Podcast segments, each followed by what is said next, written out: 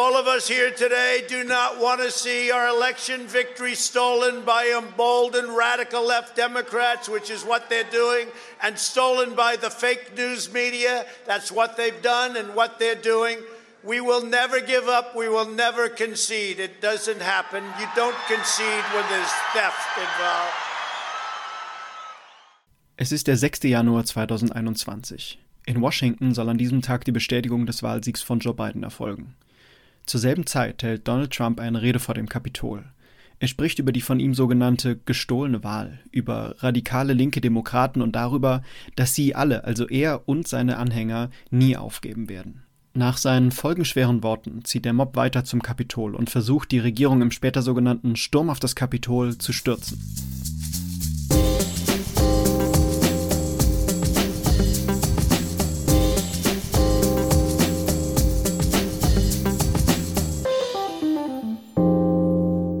Und damit herzlich willkommen zurück zu Denkanstoß Demokratie, dem Podcast der Landeszentrale für politische Bildung in Rheinland-Pfalz. Mein Name ist Benjamin Meinig und heute sprechen wir über Fake News und die Midterm-Wahlen in den USA. Kein Mensch wird wohl so eng in Verbindung gebracht mit dem Begriff Fake News wie Donald Trump. Er hat ihn in den letzten Jahren maßgeblich geprägt und verwendet ihn nach wie vor, wenn es darum geht, politische Gegner oder auch die Presse zu denunzieren. Dabei sind Fake News oder auch Verschwörungstheorien beileibe nichts Neues und stellen auch heute noch weltweit ein großes Problem dar. Eines der älteren Beispiele für Verschwörungstheorien ist die Hexenverbrennung in Europa, die ihren Höhepunkt im 16. Jahrhundert hatte. Hier wurden viele tausend Menschen aufgrund von falschen Beschuldigungen brutal gefoltert und umgebracht, und nicht selten wurden dadurch politische Gegner oder auch Kontrahenten aus dem Weg geschafft. Jüngere Beispiele für Fake News und Verschwörungstheorien wären alternative Theorien zum 11. September, zur Corona-Pandemie, zu Bill Gates oder auch zum Ukraine-Krieg. Das russische Fernsehen verbreitet etwa, dass westliche Länder ihre Bevölkerung aktiv homosexuell erziehen wollen. Eine andere Verschwörungstheorie der russischen Propaganda dreht sich um die sogenannte goldene Milliarde, einer Weltelite, welche versucht, die Weltbevölkerung zu dezimieren, unter anderem eben durch Homosexualität. Aber was macht Fake News denn eigentlich aus und mit welcher Taktik geht sie vor? Darüber habe ich mit Florian Süß gesprochen. Er ist Medienpädagoge und gibt Workshops zum Thema Verschwörungstheorien an der Friedrich Nansen Akademie für politische Bildung in Ingelheim. Florian, was ist denn der Unterschied zwischen seriösen Nachrichten und Fake News? Seriöse Nachrichten wollen neutral informieren. Fake News wollen Emotionen schüren, um damit dann irgendwas zu machen. Wenn du dir Fake News anguckst, geht es im Prinzip immer darum, bei den Leuten Wut zu schüren, Angst zu schüren, Aggression zu schüren. Gerne auch, indem diese Fake News in bestimmte Verschwörungsmythen zum Beispiel reinpassen. Also ich erkläre das immer so ein bisschen so, Fake News sind so die einzelnen Bausteine, aus denen dann das Konstrukt Verschwörungsmythos letzten Endes gestrickt wird. Und das sind die Bausteine, die so ein Verschwörungsmythos quasi untermauern. Und die so als kleine Puzzleteilchen quasi, die auch in dein Weltbild als Verschwörungsgläubiger passen, das Ganze nochmal verfestigen. Den Leuten, die sowas verbreiten, völlig egal, ob das jetzt aus der rechten Ecke kommt oder aus welcher auch immer, geht es eigentlich immer nur darum, bei den Leuten, die es dann lesen oder die es glauben sollen, zum Beispiel Angst oder Wut zu schüren. Völlig egal, ob wir uns jetzt inhaltlich auf Geflüchtete beziehen oder auf die Corona-Situation oder was auch immer. Es geht immer darum, Angst oder Wut zu schüren und das sind Emotionen, die ganz, ganz viel Energie beinhalten. Wenn du sauer bist, dann ne, merkst du richtig, okay, da, da steckt wahnsinnig viel Energie drin. Und die Leute, die Fake News erstellen, ob das jetzt Parteien wie eine AfD sind oder ob das einzelne Leute sind, wie jetzt bei der Querdenker-Geschichte, die verfolgen damit ein Ziel, die wollen diese Energie, die sie erzeugen, durch Wut, durch Angst, letzten Endes in irgendwelche Bahnen lenken und für sich nutzen. Und ganz runtergebrochen gibt es eigentlich nur zwei ja, Nutzen, die man daraus ziehen kann. Wählerstimmen oder Geld. Und die Strategie ist genau die gleiche wie damals im Dritten Reich. Ich erschaffe künstlich ein Problem, was es so gar nicht gibt, oder blase das Problem künstlich auf. Nach dem Motto, keine Ahnung, die Ausländer sind schuld und die schmarotzen unser Sozialsystem und bla, ist jetzt gerade mit den Geflüchteten aus der Ukraine auch wieder so ein Ding. Oder die Regierung ist schuld an Corona und das gibt es alles gar nicht. Und dann biete ich für dieses Problem, was ich künstlich aufgeblasen, wo ich die Angst und die Wut geschürt habe, dafür biete ich eine Lösung an. Indem ich entweder als zum Beispiel AfD sage, hey, wählt uns, wir machen die Grenzen dicht, jetzt mal ganz plakativ gesagt, oder hey, wählt uns, wir sind für die Abschaffung der Maskenpflicht. Oder im Fall von jetzt Einzelpersonen, wie jetzt wie gesagt Ballweg, Jepsen, wer auch immer, gebt mir euer Geld, dann erfahrt ihr von mir weiterhin aus erster Hand, was die Mainstream-Medien euch alles verschweigen. Da gibt es ein Riesenproblem, aber ich biete euch eine Lösung an.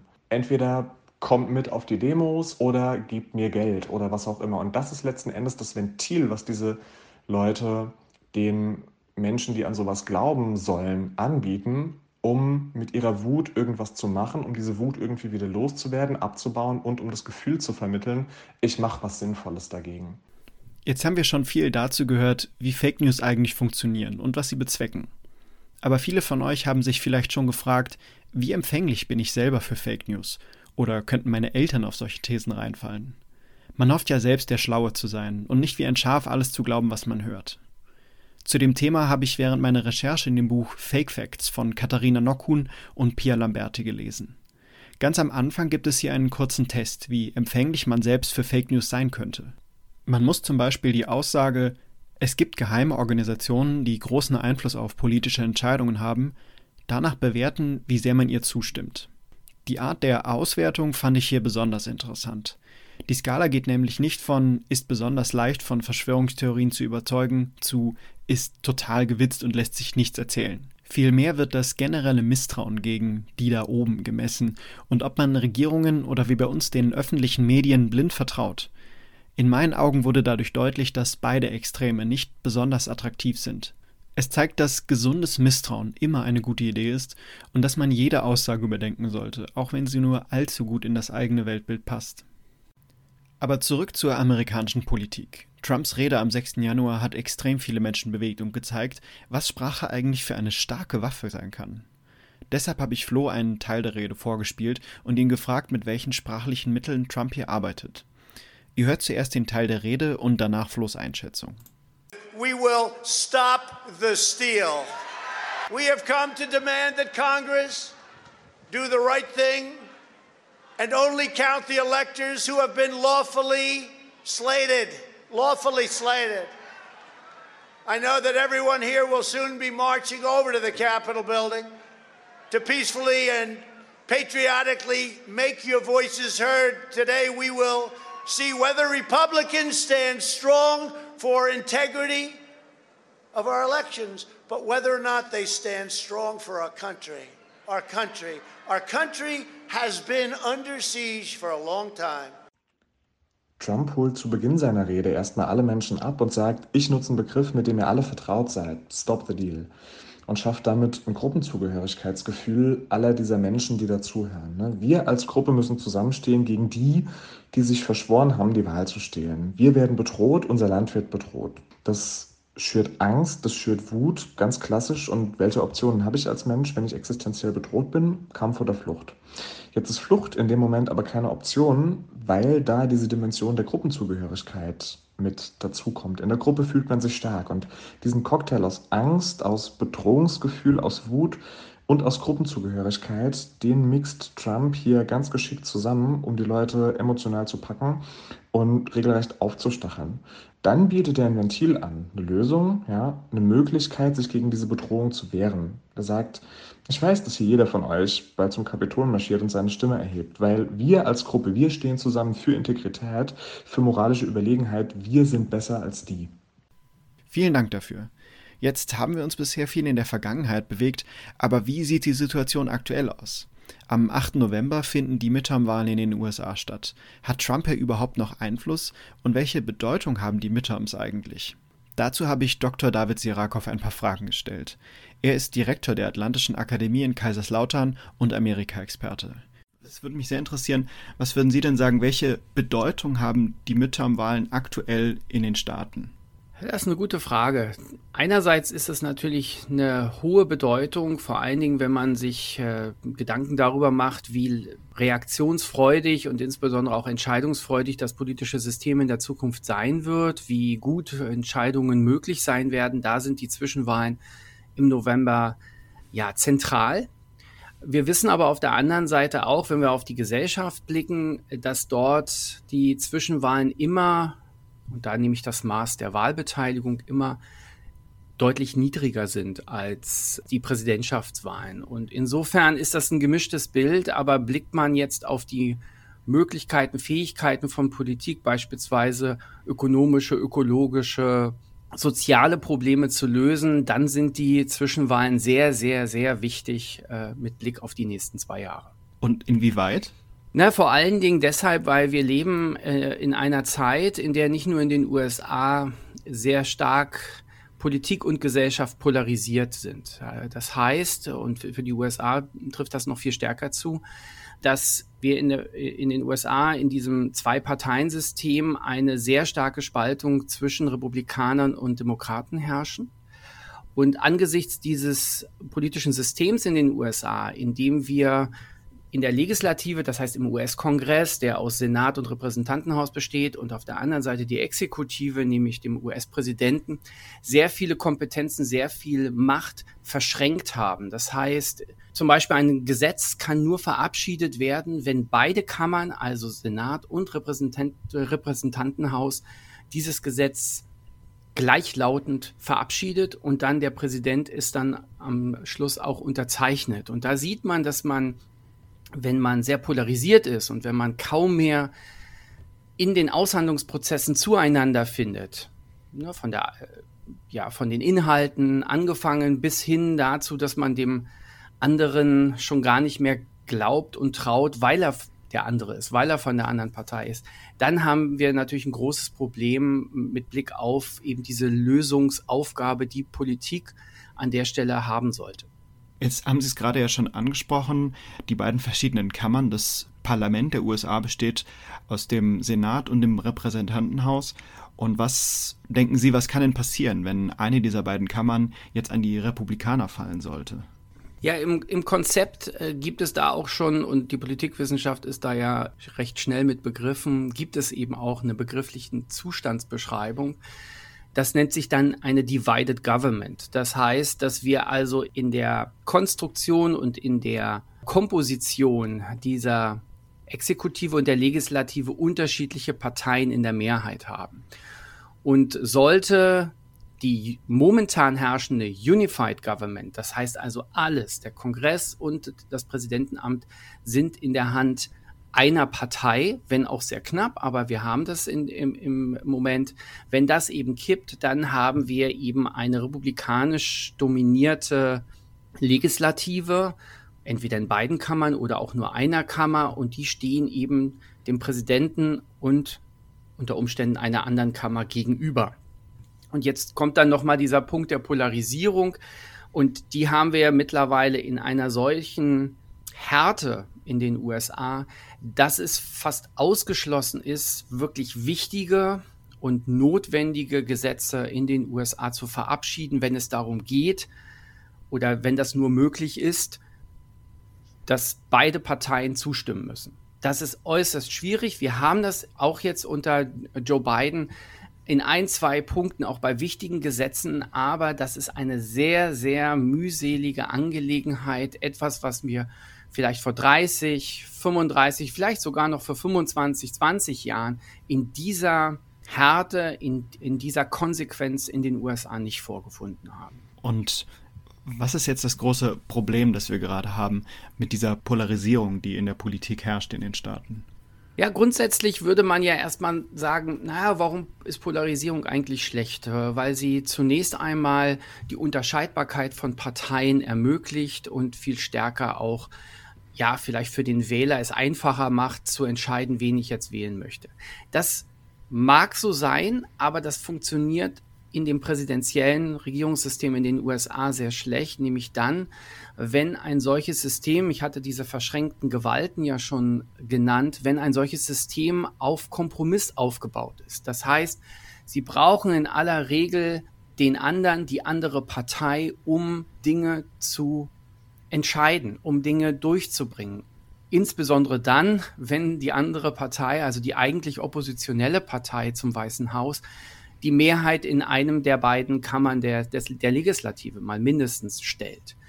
Und dann haben wir aber momentan den Fall und die, den Zustand, dass diese Polarisierung so weit getrieben ist, dass es eben nicht mehr darum geht, in der Politik unterschiedliche Sichtweisen in Form eines Kompromisses zueinander zu führen, sondern dass es eine grundsätzliche Ablehnung der Parteien gegeneinander gibt. Und das haben wir eben auch schon übersetzt in die Gesellschaft.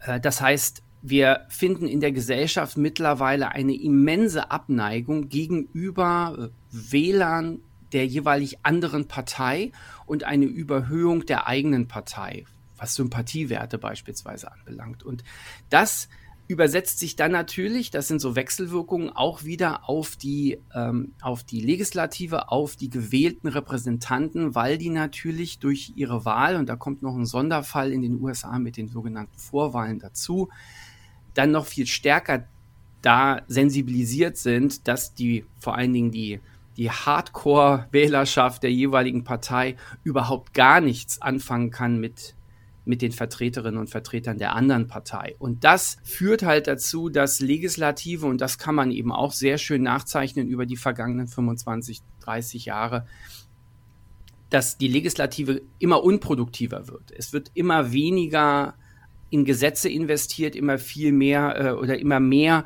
in Anhörungen, in äh, Ausschüssen, aber viel weniger in wirklichen substanziellen Gesetzen. Und das ist natürlich ein Problem. Äh, Infrastruktur ist ein großes Thema gewesen in den USA seit Jahrzehnten. Wir haben jetzt ein Infrastrukturgesetz, äh, interessanterweise auch mit der Zustimmung nicht einer großen Mehrheit innerhalb der Republikanischen Partei, aber zumindest einer notwendigen Mehrheit, sage ich mal so, damit diese, dieses Gesetz durchkommen konnte. Aber man sieht, dass dann dadurch vieles brach liegt in den USA. Und das könnte in Zukunft natürlich noch viel stärker werden, wenn wir eben diese Divided Government, also diese unterschiedlichen Mehrheitsverhältnisse zwischen Legislative und Exekutive nach dem November, das heißt ab Januar 2023 vorfinden. Mhm. Sie sind ja auch selber Politikwissenschaftler und mich würde dann so ganz grundlegend einfach interessieren, gerade weil man sieht, dass in den Staaten sich diese unterschiedlichen Mächte oft im, im Weg gegeneinander stehen und dann so eine Pattsituation entsteht, durch die, wie Sie selber sagen, dann so das politische System lahmgelegt wird. Würden Sie das dann grundlegend überhaupt als gutes, funktionierendes politisches System benennen? Ich würde sagen, was mir an den USA, am politischen System in den USA missfällt, ist die fehlende Resilienz, die ähm, oder zumindest die recht schwache Resilienz, die schwache ja, Abwehrfähigkeit, ne, Wehrhaftigkeit. Wir finden sehr, sehr häufig Dinge und das, äh, man muss, man muss vielleicht auch natürlich auch nochmal einen Schritt zurückgehen und sagen, okay, das ist eine sehr, sehr alte Verfassung. In dieser Form meines Wissens nach die zweitälteste demokratische Verfassung in der Welt. Und die Verfassungsväter, waren nun mal nur Väter, haben zu der damaligen Zeit sicherlich nicht mit diesen Auswüchsen, insbesondere mit Blick auf so jemanden wie Donald Trump oder insgesamt auch einer Partei äh, wie den Republikanern gerechnet, wobei ich da eine Einschränkung machen muss. Es gab sehr wohl einige Federalists, also äh, Vertreter, die damals die Verfassung mitgeschrieben haben und für sie argumentiert haben, die ohnehin grundsätzlich immer auch ein Problem mit Parteiungen hatten, also mit Parteien und auch mit Lobbygruppen. Also das, das gab es immer auch, aber die letzten Endes gesagt haben, anders können wir einen solch großen Staat gar nicht in eine Repräsentation bringen. Ja, wir können keine direkte Demokratie machen, das wird auf Dauer einfach nicht funktionieren, sondern wir müssen ein Repräsentationsmodell entwickeln, auch auf, der, auf, auf Basis der Erfahrungen anderer Staaten, das dann letztlich funktioniert. Und es hat ja auch sehr lange funktioniert und im Grunde funktioniert es auch. Die Frage ist nur, ob die Selbstheilungskräfte in den USA auch so sein können, aufgrund eben dieser Polarisierung, der Notwendigkeit, dass eben auch Republikaner da zustimmen müssen, dass man solchen Auswüchsen, wie wir sie im Moment und in den vergangenen, nun ja schon fast sechs Jahren, also ich rechne mal so die Trump-Ära insgesamt auch über seine Wahlniederlage hinaus, damit auch umgehen kann und damit und das eben auch da auch ähm, gegensteuern kann. Und das ist etwas, was mir schon Sorgen macht. Äh, wie gesagt, die Historie zeigt schon, dass dieses System in dieser Konstruktion schon sehr stabil ist. Aber die Frage ist, was macht man, wenn man eben von innen heraus so torpediert wird und eben mit solchen Personen und solchen Personengruppen wie den momentanen Republikanern, vor allen Dingen diesen sehr stark trumpistisch geprägten äh, Republikanern zu tun hat und eben mit Trump selbst.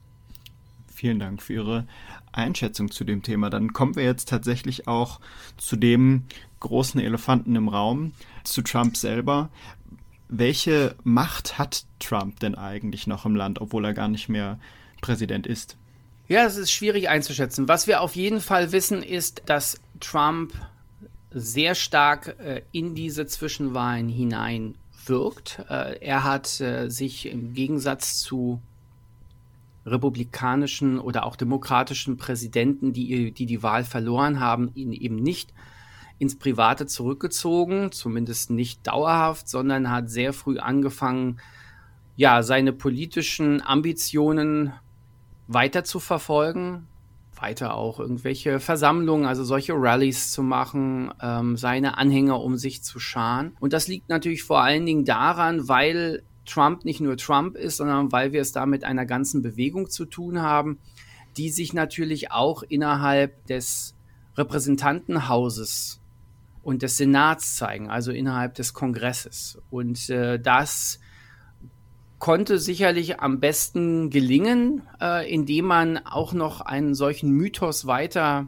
oder einen Mythos schafft, der letzten Endes Trump als eine Ikone für einen bestimmt, bestimmten Teil der Gesellschaft und der Politik eben ja, weitertreibt und weiterträgt. Und das ist natürlich diese sogenannte Big Lie, also diese, ähm, dieses, dieser Verschwörungsmythos äh, Mythos von der gestohlenen Wahl. Und da das ist so ein Vehikel, das Trump äh, sehr klug auch nutzt, um seine Person zum einen immer in der Diskussion zu halten und zum anderen auch damit weiter Politik machen zu können. Na, wir, man denke da nur dran, ähm, 139 Repräsentantinnen und Repräsentanten sowie acht Senatorinnen und Senatoren haben am 6. Januar 2021 der Zertifizierung des Wahlergebnisses in zwei Bundesstaaten nicht zugestimmt, in Pennsylvania und Arizona.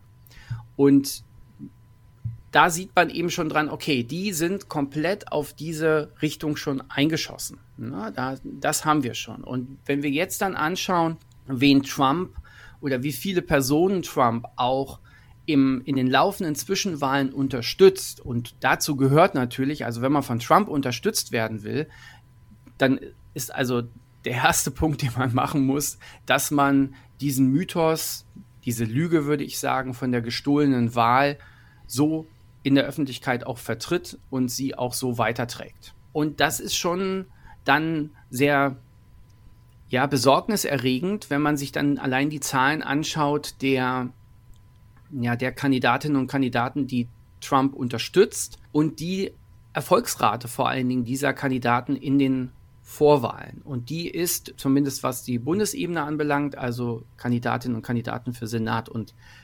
Repräsentantenhaus, über 90 Prozent. Er unterstützt 24 Kandidaten im, in den Senatsrennen und 150 Kandidaten im Repräsentantenhaus. Und das ist die Bundesebene. Und von denen hat er einerseits nur 92, zum anderen 93 Prozent mit seinem Endorsement zumindest nicht geschadet. Die haben also die Vorwahl gewonnen. Und das zeigt schon auch seinen Einfluss, den er darüber hinaus, also in die nächste Legislatur, in die nächste 118. Legislatur des US-Kongresses mit hineintragen wird. Auch wenn sicherlich nicht alle gewählt werden, aber es wird schon ein größerer Teil von denen erfolgreich in den Wahlen sein um sich das jetzt vielleicht noch mal ein bisschen besser vorstellen zu können. Sie hatten ja gesagt, dass, dass Trump verschiedene Bewerber unterstützt und äh, dass er denen damit dann auch nicht schadet. Also wir können davon ausgehen, dass wenn Trump offiziell verkündet, er unterstützt in diesem oder jenen Stark diese oder jene ähm, Anwärterin oder Anwärter auf, auf einen neuen Posten, dass die dann Unterstützung vom Volk auch mehr bekommen durch, durch Trumps Aussage, oder?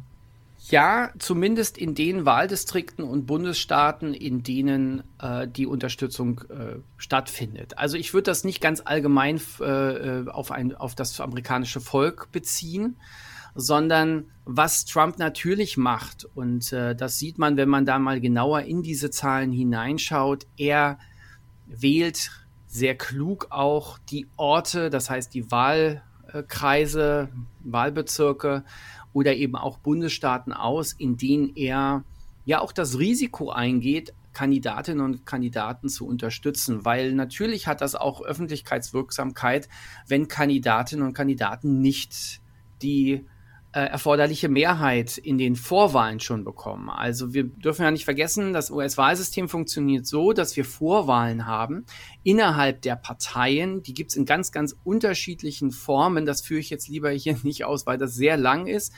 Wer da Interesse hat, den verweise ich auf unseren eigenen Podcast Amerikas Verfassung, in dem ich äh, in, in einer Folge das Ganze etwas aufdrösele, weil das schon etwas kompliziert ist in den USA. Aber in diesen Vorwahlen wählen natürlich insbesondere die sehr politisierten Wählerinnen und Wähler, die sich auch der Partei in aller Regel zugeneigt fühlen. Hm, das ist auch zum Teil eine Zugangsvoraussetzung für Wählerinnen und Wähler in den Vorwahlen. Da schaut Trump natürlich auf die Wahlkreise und die Bundesstaaten, in denen er in der letzten Präsidentschaftswahl auch sehr, sehr gut abgeschnitten hat. Also wo er schon davon ausgehen kann, dass er mit seiner Programmatik, mit seiner Person dort viele Wählerinnen und Wähler an die Wahlurne bringen kann.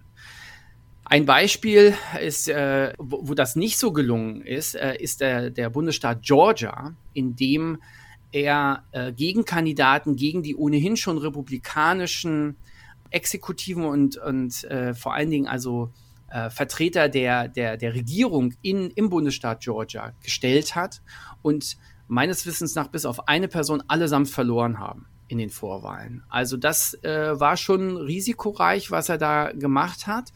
Aber das ist eben auch in dem in der Linie zu sehen, dass er zum einen die bestrafen wollte. Georgia war, wenn ich daran erinnern darf, 2020 äh, in den Wahlen einer der Bundesstaaten, die den Verlust von Trump dort oder den, die Niederlage von Trump zertifiziert hat, obwohl, in Anführungsstrichen, obwohl dort eben Republikaner an der Macht sind. Und äh, Trump hatte auch versucht, die äh, Vertreter der, der Bundesstaatenregierung dort unter Druck zu setzen und ihnen gesagt, äh, sie sollten mal schauen, wo da noch Stimmen sind. Er bräuchte noch so und so viele Stimmen und sie sollten mal besser suchen. Und ähm, eine Sache, die heute vielleicht auch noch justiziabel wird, das äh, werden wir ja dann auch noch sehen. Aber da sieht man, ansonsten sucht er schon die Bundesstaaten aus, in denen und Wahlkreise aus, in denen er äh, für sich auch und für sein Argument Vorteile sieht. Das ist aber, wie gesagt, natürlich gehört das, gehört das auch zum, zum Spiel, sozusagen. Mhm. Jetzt wird ja auch gegen Trump ermittelt, weil er Unterlagen ähm, mit in seinen privaten Haushalt geführt haben soll, ähm, die sehr problematisch sind. Und das ist ja ein, sehr schwerer Vorwurf jetzt. Wie reagiert das amerikanische Volk darauf? Warum scheint das kein allzu großes Problem zu sein?